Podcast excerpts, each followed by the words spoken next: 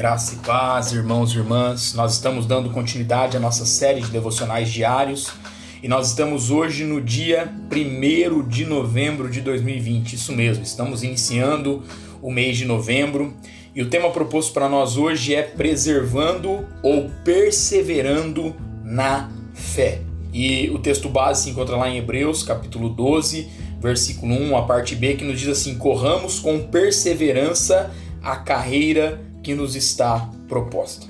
Então, irmãos e irmãs, não poucas vezes a Bíblia ela usa figuras conhecidas da nossa rotina para ilustrar princípios e verdades espirituais difíceis de serem compreendidas de outras maneiras.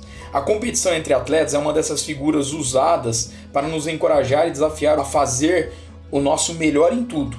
Na corrida cristã, às vezes tropeçamos, contudo, pela graça de Deus e o amor dos irmãos e irmãs, podemos nos firmar e continuar.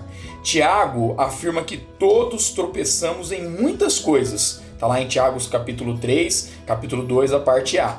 Se você vê um irmão ou irmã tropeçando, o chamado de Deus é para que você ajude. Aqui não existe apenas uma medalha de ouro esperando um único vencedor.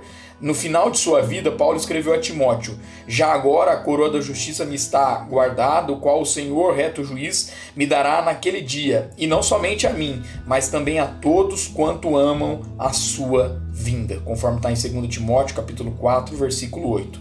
Ou seja, unamo-nos a Paulo e a milhões de crentes através da história da igreja que tomaram e continuam tomando a seguinte decisão: prossigo para o alvo, para o prêmio da soberana vocação de Deus em Cristo Jesus, conforme está lá em Filipenses capítulo 3, versículo 14. Então que a nossa oração hoje seja: Deus, colocamos-nos em tuas mãos, pedindo a sua graça para perseverar na carreira e para ajudarmos os que correm ao nosso lado. Deus abençoe meu irmão, minha irmã, sua vida, sua casa e a sua família, em nome de Jesus.